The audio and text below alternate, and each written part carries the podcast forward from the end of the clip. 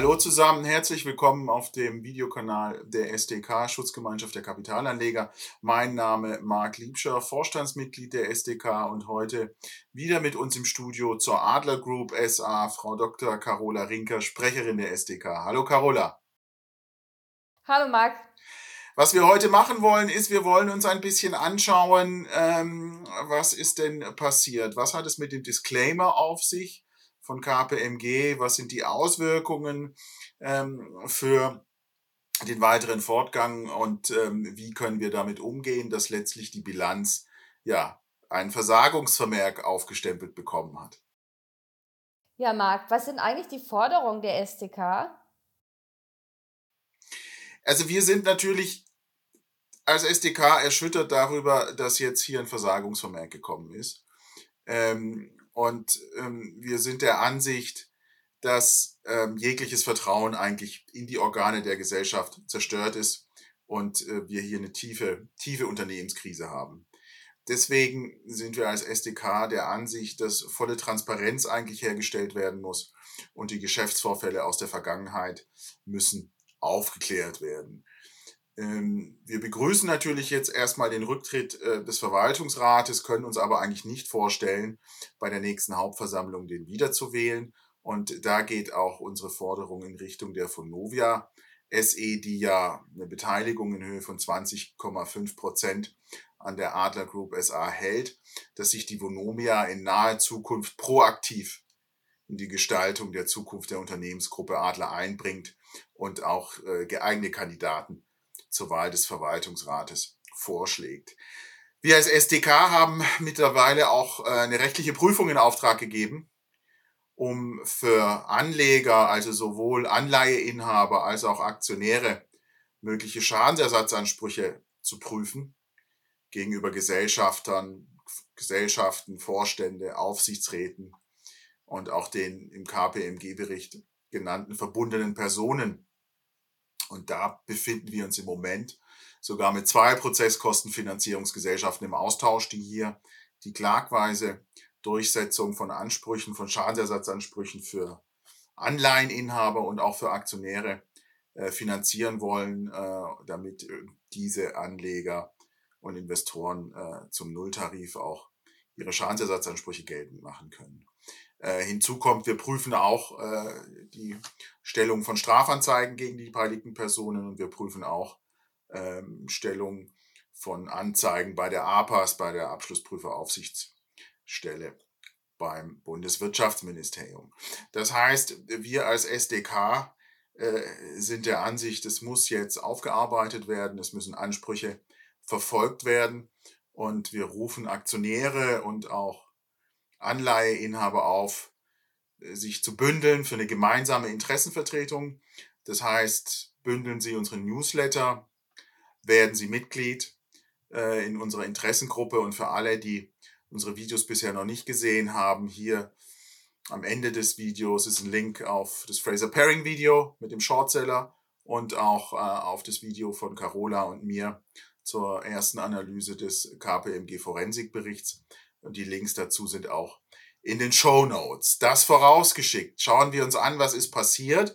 Eigentlich sollte am Samstag die Bilanz kommen der Adler Group SA mit einem Testat. Die Bilanz ist jetzt da, aber es gibt einen Disclaimer of Opinion von KPMG. Carola, du als äh, Bilanzexpertin, was hat es mit diesem Disclaimer of Opinion auf sich? Was ist das? Mhm.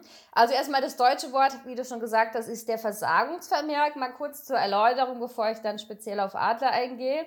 Also es ist so, normalerweise bekommt ja ein Unternehmen den Bestätigungsvermerk, der kann entweder eingeschränkt oder uneingeschränkt sein. Und eben wenn dann kein Bestätigungsvermerk erteilt wird, so wie wir es jetzt im Fall von Adler haben, ist es ein Versagungsvermerk. Das gibt es übrigens unglaublich selten und bei einem S-DAX-Unternehmen ähm, wie die Adler Group ähm, ist es natürlich dann nochmal ein ganz besonderer Fall. Was hat es damit auf sich? Man kann sich das so vorstellen. Das heißt im Prinzip nicht bestanden wie bei einer Führerscheinprüfung. Allerdings darf man trotzdem Auto fahren mit dem einzigen Hinweis, man hat quasi einen Stempel aufgedrückt Führerscheinprüfung nicht bestanden. Das heißt jetzt also, wir haben einen Jahresabschluss, einen Geschäftsbericht veröffentlicht, den der Wirtschaftsprüfer nicht testieren konnte, was eben heißt, er konnte nicht nachprüfen anhand der vorgelegten Unterlagen, ob eben die geltenden Vorschriften eingehalten wurden, mangels eben dieser Unterlagen, sodass er eben aufgrund dessen, weil jetzt natürlich auch am 30. April der Abschluss vorgelegt werden musste, gesagt hat, wir können das eben nicht bestätigen und damit dann das letzte Mittel an sich, der Versagungsvermerk, erteilt wurde. Das war ja sozusagen kurz vor knapp, weil 30. April war ja die Deadline. Das heißt also dementsprechend hätte man jetzt nicht sagen können, wir verlängern einfach die Abschlussprüfung. Anders als es jetzt bei Wirecard der Fall war, haben wir ja hier den Fall, aber da kommen wir ja bestimmt nachher nochmal kurz drauf zu sprechen, dass der, die Abschlussprüfung und eben die Sonderuntersuchung von der gleichen Prüfungsgesellschaft oder von dem gleichen Big Four Unternehmen durchgeführt wurde. Ja, ja, das ist ganz spannend. Du sagst ja die Deadline. Es waren, glaube ich, in den Anleihebedingungen steht drin, dass bis zum 30.04. eine Bilanz vorliegen muss, aber es steht wohl nicht drin, dass die testiert sein muss. Das heißt, ja, Bilanz hat man, aber testiert ist sie nicht. Deswegen ähm, ist es wahrscheinlich auch schwer, jetzt für dich aus dieser Bilanz Schlüsse zu ziehen. Denn letztlich kann es sein, dass das ein reines Märchen ist oder es kann sein, dass das tatsächlich eine faktenbasierte Erzählung ist.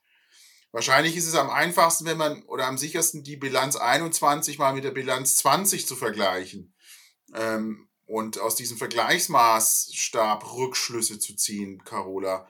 Was fällt dir denn auf, wenn du diesen Vergleich anstellst? Mhm. Also ich würde zu dem Vergleich vielleicht noch den KMG-Bericht kurz mit hinzuziehen, weil das an ein oder anderen Stelle ein paar Fragen aufwirft. Also zum 2020er Abschluss kann man sagen, da hat sich der Abschlussprüfer unter anderem das Thema die Bewertung der Immobilien besonders genau angeschaut. Ja, da haben wir hier den Fachbegriff der besonders wichtigen Prüfungsinhalte, die ja im Bestätigungsvermerk genauer drinstehen. Carola, für unsere, für unsere Zuhörer, sind das diese Key Audit Matters? Genau, das sind die Key Audit Matters. Ja, das ist äh, quasi der Fachbegriff Key Audit Matters. Genau das ist das Gleiche. Ähm, und das heißt ja dementsprechend im Geschäftsbericht 2020, da wurde sich, also hat KPMG sich das genauer angeschaut und hat gesagt, wunderbar, ähm, das passt. Also es gab jetzt keinerlei Korrekturen, so wie das da drin steht. Dann in dem Bericht ähm, von der Sonderuntersuchung ähm, war es ja doch schon ein bisschen anders, was das Thema Immobilienbewertung betrifft. Jetzt muss man natürlich dazu sagen, dass im Geschäftsbericht 2020 war die Bewertung zum 31.12.2020 im Bericht von KPMG war die Bewertung zum 30.06.2021, also das war natürlich nicht der gleiche Zeitpunkt. Allerdings ist natürlich die Frage, inwieweit sich in einem halben Jahr so massiv vieles im Wert ändern kann. Denn die Pandemie war ja schon seit äh, 2020 und eben nicht erst seit 2021. Weil im KPMG-Bericht, das hatten wir ja auch im letzten Video na, ausführlich uns angeschaut, äh, wo man eben gesehen hatte, dass es ja bei den Wohnimmobilien und den Projektentwicklungen der Immobilien ähm, Unterschiede gab zwischen der Bewertung von KPMG und von Adler, die in, in dreistellige Millionenhöhe bei beiden ähm, verschiedenen Immobilienbereichen. Und man muss dazu sagen, es wurde ja nur ein Teil des Portfolios angeschaut, also nicht das komplette Portfolio, was eben auch zeigt, dass wir da jetzt nicht vollständig sagen können, wie ist es jetzt mit dem Wert der Immobilien. Wenn man jetzt in den 2021er Abschluss hineinschaut, dann sieht man einerseits, dass einige Immobilien schon veräußert wurden. Ich beziehe mich jetzt hier ja, auf den Konzernabschluss nach IFRS, der aber wie gesagt nicht testiert ist. Und da sehen wir eben, dass ungefähr die Hälfte des Umsatzes mit der Veräußerung von Immobilien erwirtschaftet wurde. Ähm, dann, was auch in dem Sinne ganz spannend ist, dass es ja diese Wertsteigerung von Immobilien gegeben hat, die ich ja schon im Video von letzten Herbst äh, genauer er erklärt hatte, weil Wertsteigerung Immobilien können bei der Adler Group direkt gewinnerhöhend erfasst werden, was in der Vergangenheit zu wunderbaren Gewinnen geführt hat, aber natürlich nicht zu Liquiditätszuflüssen. Ja? Carola, dazu, dazu eine kurze Frage. Also man konnte durch die Wertsteigerung der Immobilien Gewinne ausweisen, aber das waren dann letztlich ja. Gewinne, die auf dem Papier blieben und nicht eine Erhöhung der Liquidität verursacht haben, weil man das ja nur bilanziert hat, aber nicht wirklich in die Liquidität einfließen lassen konnte. Das stimmt. Ja, genau. Es ist ja so, ich realisiere diese Wertsteigerung ja erst dann, wenn ich die Immobilie veräußere, dann fließt mir die Liquidität zu. Aber wenn eine Immobilie an Wert gewinnt, dann ist es ja grundsätzlich erstmal positiv und wir haben hier die Besonderheit, dass ich dadurch den IFRS-Gewinn nach oben schrauben kann. Aber es fließt mir kein Geld zu. Und das ist eben wieder so dieses Thema, was eben zeigt, hatte ich ja schon öfters mal in dem einen oder anderen Video gesagt, Gewinn und Liquidität sind eben zwei Paar Schuhe. Den Gewinn kann ich durch Bilanzpolitik, Bilanzkosmetik beeinflussen und beim Cashflow ist es deutlich nur deutlich eingeschränkter nur möglich. Ja, das ist mal ein Bereich. Dann, wenn man sich wenn man sich den 2021er Abschluss anschaut, wie gesagt, ist es nicht testiert. Also bei den Immobilien bleiben da bei mir ein paar Fragezeichen zurück, weil man eben sieht, ja, es gab auch diese Wertsteigerung im Jahr 2021. Das widerspricht aber so ein bisschen dem, was in dem Bericht äh, von April diesen Jahres von KPMG drin steht. Sodass jetzt bei mir da Fragezeichen sind, weil ich weiß, das ist nicht der gleiche Zeitpunkt. Das sind aber natürlich auch nicht alle Immobilien, die in der Sonderuntersuchung betrachtet wurden, sodass man jetzt hier kein abschließendes Bild ähm, haben kann. Was man eben auch aber sieht, ist, dass Adler äh, laut Ausweis in der Bilanz plant, einen größeren Bestand an Immobilien zu veräußern. So ist es im Geschäftsbericht 2021 erfasst. Was man auch sieht, ist äh, Consus. Da wurde der Geschäfts- oder Firmenwert in Höhe von einer Milliarde Euro abgeschrieben. Oh. Ja, den Begriff, ja, eine Milliarde, das heißt, da, wurde, ähm, da war ein Unternehmen, welches man letztes Jahr noch mit einem Wertansatz von einer Milliarde in der Bilanz hatte, hat man jetzt komplett in Höhe von einer Milliarde abgeschrieben, also rausgestrichen. Quasi, ja. Oh. Ähm, genau, also das Thema Geschäfts- oder Firmenwert, ja, äh, wollte ich noch kurz hinweisen, weil wir jetzt ja nicht im Detail drauf eingehen, ähm, habe ich mal ein kleines Erklärvideo gemacht, was die Thematik erläutert und vor allem die Problematik, die wir hier ähm, haben in der IFRS-Bilanz. Und das ist natürlich auch etwas, ich meine, die Abschreibung, die beeinflusst nur den Gewinn, das stimmt. Das heißt, in dem Fall verringert sich natürlich dann der Gewinn.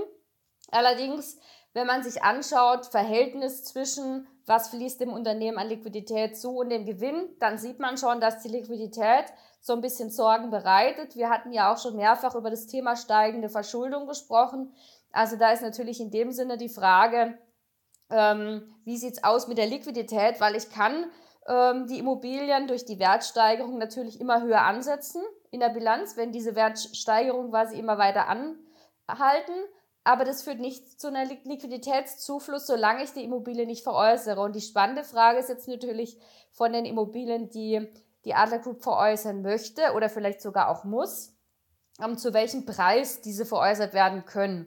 Denn wenn es so wäre, dass der Wert in der Bilanz, der sogenannte Buchwert, deutlich über dem ist, was als Verkaufspreis erzielt wird, dann führt es natürlich auch zu Verlusten und auf der anderen Seite zu einem geringeren Zufluss an Liquidität als erwartet. Dazu eine Frage. Ich meine, alles dazu ist jetzt noch, natürlich. Carola, dazu noch eine Frage. Und da spielen wahrscheinlich diese Geschäfte mit nahestehenden Personen eine erhebliche Rolle.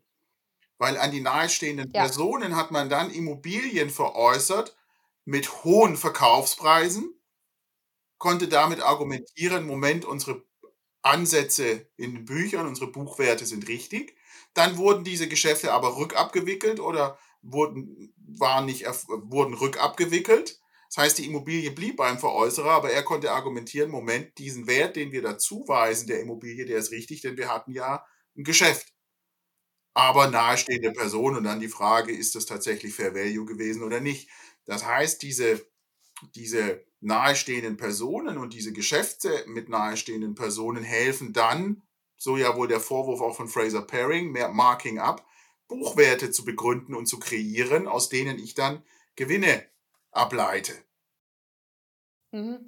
Genau, es ist ja auch so gewesen, dass die Kaufpreise ja auch teilweise nur unvollständig oder gar nicht bezahlt wurden, was ja dann natürlich dazu führt. Ich meine, wenn wir beide uns Immobilien hin und her verkaufen für immer höhere Preise und das Geld aber niemals dem anderen bezahlen müssen, dann können wir das ja auf dem Papier kreieren, die Werte steigern und haben eine Argumentation nach außen hin. Und wenn wir dann gleichzeitig noch ähm, nicht angeben, dass wir eigentlich nahestehende Personen sind und eben keine fremde Dritte, die das ja so nicht machen würden, dann ist das natürlich etwas, ähm, was uns in dem Fall Argumente liefert, die zumindest vorübergehend dazu führen, dass wir ja, die Buchwerte quasi beweisen können, obwohl sie vielleicht nicht marktkonform sind. Ah, und da liegt, da liegt natürlich die wesentliche Sorge ne, drin mit den, ein, oder eine der ja. wesentlichen Sorgen, ja. Mhm. Ja, ich meine, es geht natürlich darum, wenn man sich die Bilanzen anschaut, dann sieht man, dass das Immobilienvermögen ja quasi einen Großteil des Gesamtvermögens ausmacht. Das heißt, wenn es da hohe Korrekturen gibt, was es ja im Einzelabschluss ähm, äh, ja so, so ist, dass da ein Verlust ausgewiesen wird, was ja eben schon mal zeigt, wie unterschiedlich das Ganze ist. Also ich meine, an sich ist es einfach so zu sagen, ähm, wir streichen mal, ähm, würden gerne gewisse Dinge aus der Bilanz rausstreichen, um einfach zu sehen, wie sieht sie dann aus. Und das, was wir rausstreichen, das sind im Prinzip diese Wertsteigerung der Immobilien. Dazu müssten wir natürlich wissen, in welchem Umfang diese vorliegen. Und wir hatten es ja jetzt schon gesagt, beim KPMG-Gutachten wurde ja immer nur ein Teil des Portfolios angeschaut. Und dann ist natürlich die Frage, ich meine, wenn die äh, wenn Consus, ähm, der vollständig abgeschrieben wurde, quasi der Geschäfts- oder Firmenwert, was, was hat es damit auf sich? Ja, und, und es sind äh, auch einiges an, an Immobilien wegverkauft worden in den letzten zwölf Monaten. Und ähm, es steht zu vermuten, dass man natürlich erstmal die Ertragsperlen und Wertperlen wegverkauft hat, ähm, um, um, nach, um darlegen zu können, unsere Buchwerte stimmen. Und äh, vielleicht ist die Sorge, dass das, was übrig geblieben ist, jetzt nicht so werthaltig ist, wie tatsächlich es in der Bilanz ausgewiesen wird. Ja. Das ist durchaus möglich, nur das Problem eben hier natürlich wieder dadurch, dass der Abschluss nicht testiert wurde, äh, konnte äh, der Abschlussprüfer ja eben nicht abschließend sagen, das äh, können wir unterschreiben und können sagen, wir haben alles geprüft und können einen Bestätigungsvermerk erteilen. Und was eben das jetzt in dem Fall hier noch so besonders macht, dieser äh, Versagensvermerk, ist, dass es so unglaublich selten passiert, dass überhaupt ein Versagensvermerk erteilt wird, was eben schon zeigt, da ist offensichtlich einiges, was nicht so funktioniert, wie wir es gerne hätten. Ich meine, das zeigt auch das, was du schon angesprochen hattest. Ähm, mit dem Verwaltungsrat des Unternehmens. Also offensichtlich ist da doch einiges im Argen. Ja, vor allem ist im Argen, wenn der Verwaltungsratsvorsitzende eine Woche vor äh, dem Versagungsvermerk sagt, alles okay, äh, wir haben hier nur minor problems und dann eine Woche später kommt ein Versagungsvermerk. Das heißt, der Verwaltungsratsvorsitzende Stefan Kirsten hatte wohl kein Gefühl darüber, dafür, was äh, da in einer Woche von KPMG kommt. Äh, und äh, dieses äh, mangelnde Gefühl oder mangelnde Verständnis ähm, macht auch, bereitet auch Sorgen. Und dann erhebt sich die Frage, ob dieser Verwaltungsratsvorsitzende noch die geeignete Person sein kann, um Transparenz und Vertrauen herzustellen. Und wir von der mhm. FDK, Aber Marc, stellen wir uns schon, ja. Also Marc, die Frage ist jetzt, wie geht es jetzt eigentlich wahrscheinlich weiter, jetzt mal aus deiner Brille als Anwalt, als Vorstand der SDK? Naja, also wir hoffen sehr, dass äh, die beteiligten Unternehmen und auch die Fremdkapitalgeber eine Lösung finden, dass Adler weiter überleben kann. Also eine Insolvenz wäre sicherlich Worst-Case-Szenario und ist überhaupt nicht wünschenswert, sodass die große Hoffnung ist, dass die Großaktionäre, insbesondere die Vonovia und die Fremdkapitalgeber, Banken und Anleihegläubiger eine Lösung finden, um das Unternehmen, sag ich mal, zu sanieren, beziehungsweise um die werthaltigen Teile zu retten damit Aktionäre und Anleihegläubiger nicht allzu große Schäden er, erleiden. Das ist eigentlich die Hoffnung. Wir gehen jetzt mal davon aus, eigentlich, dass die Banken jetzt am Montag nicht gleich fällig stellen werden, die Darlehen. Sie könnten fällig stellen, denke ich. Nach den Darlehensverträgen und den Covenants müssten die Banken eigentlich berechtigt sein, die Darlehen zu kündigen. Das hätte aber zur Folge, dass dann auch die Anleihegläubiger kündigen, kündigen könnten ihre Anleihen und äh, da kann jeder Anleiheinhaber selbst kündigen. Die Stückelungen sind zwar 100.000, sodass wir da vor allem eigentlich nur institutionelle Anleger drin haben, ähm, aber diese Kündigungsmöglichkeit wird man wahrscheinlich den Anleihegläubigern nicht einfach so im Piggyback-Wege geben wollen, weil dann wird es nicht mehr beherrschbar, die Situation. Die Banken werden unter sich wahrscheinlich ein Konsortium bilden, sich untereinander absprechen, wie gehen sie weiter vor, aber die Anleihegläubiger, die sind, ähm, die kennt man nicht und die sind anonym und es sind viele. Das heißt, wenn da plötzlich dann einer kündigt, dann kann da ein Stein ins Rollen kommen. Das will man nicht. Das heißt, wahrscheinlich erstmal stillhalten, um dann miteinander zu besprechen, wie können wir hier Transparenz und Ruhe reinbekommen. Ähm, und das ist das, was jetzt, glaube ich, am, am sinnvollsten ist. Aber das verlangt natürlich den Willen der wesentlichen Beteiligten, Transparenz herzustellen und dann auch, auch, auch die, die, die notwendigen rechtlichen Schlüsse zu ziehen. Und da hoffen wir sehr, dass die Vonovia da eine konstruktive Rolle spielen kann, um dann auch ähm, auf den kommenden Hauptversammlungen neue Köpfe nach vorne zu bringen, um dann auch die Möglichkeit zu eröffnen, dass diese neuen Köpfe die Geschäftsvorfälle der Vergangenheit aufarbeiten und äh, daraus dann auch Schlüsse ziehen, um eventuelle Schadensersatzansprüche für Anleihegläubiger und Aktionäre zu ermöglichen gegen die Hintermänner, äh, gegen Geschäftsleitungen, Aufsichtsorgane, die äh, hier vielleicht Fehler gemacht haben. Das heißt, wir als SDK fordern eigentlich die Vonovia auf, ähm, hier sich in naher Zukunft proaktiv in die Gestaltung der Zukunft der Unternehmensgruppe einzubringen und geeignete Kandidaten zur Wahl des Aufsichtsrates vorzuschlagen. Wir als SDK haben eine rechtliche Prüfung im Auftrag gegeben für Aktionäre und für Anleihegläubige, um mögliche Schadensersatzansprüche zu prüfen. Schadensersatzansprüche gegen die Gesellschaften Adler Group SA, Adler Real Estate, Consus Real Estate, die drei Gesellschaften, dann gegenüber Vorstände äh, beziehungsweise Verwaltungsratsmitgliedern, was ist da falsch gelaufen, hätten die was anders machen können, haben die sich schadensersatzpflichtig gemacht, auch gegenüber Aufsichtsräten und dann auch äh, gegenüber den Personen, die im KPMG-Bericht als, so, als verbundene Personen genannt wurden. Da lassen wir das jetzt umfangreich prüfen. Und ähm, wir sind jetzt schon im Austausch mit zwei Prozesskostenfinanzierern, also Gesellschaften, die die Prozesskosten für Anleihegläubiger und oder Aktionäre vorfinanzieren, falls die klagen möchten auf Schadensersatz, damit Aktionäre und Anleihegläubiger hier erstmal selbst keine Kosten tragen müssen.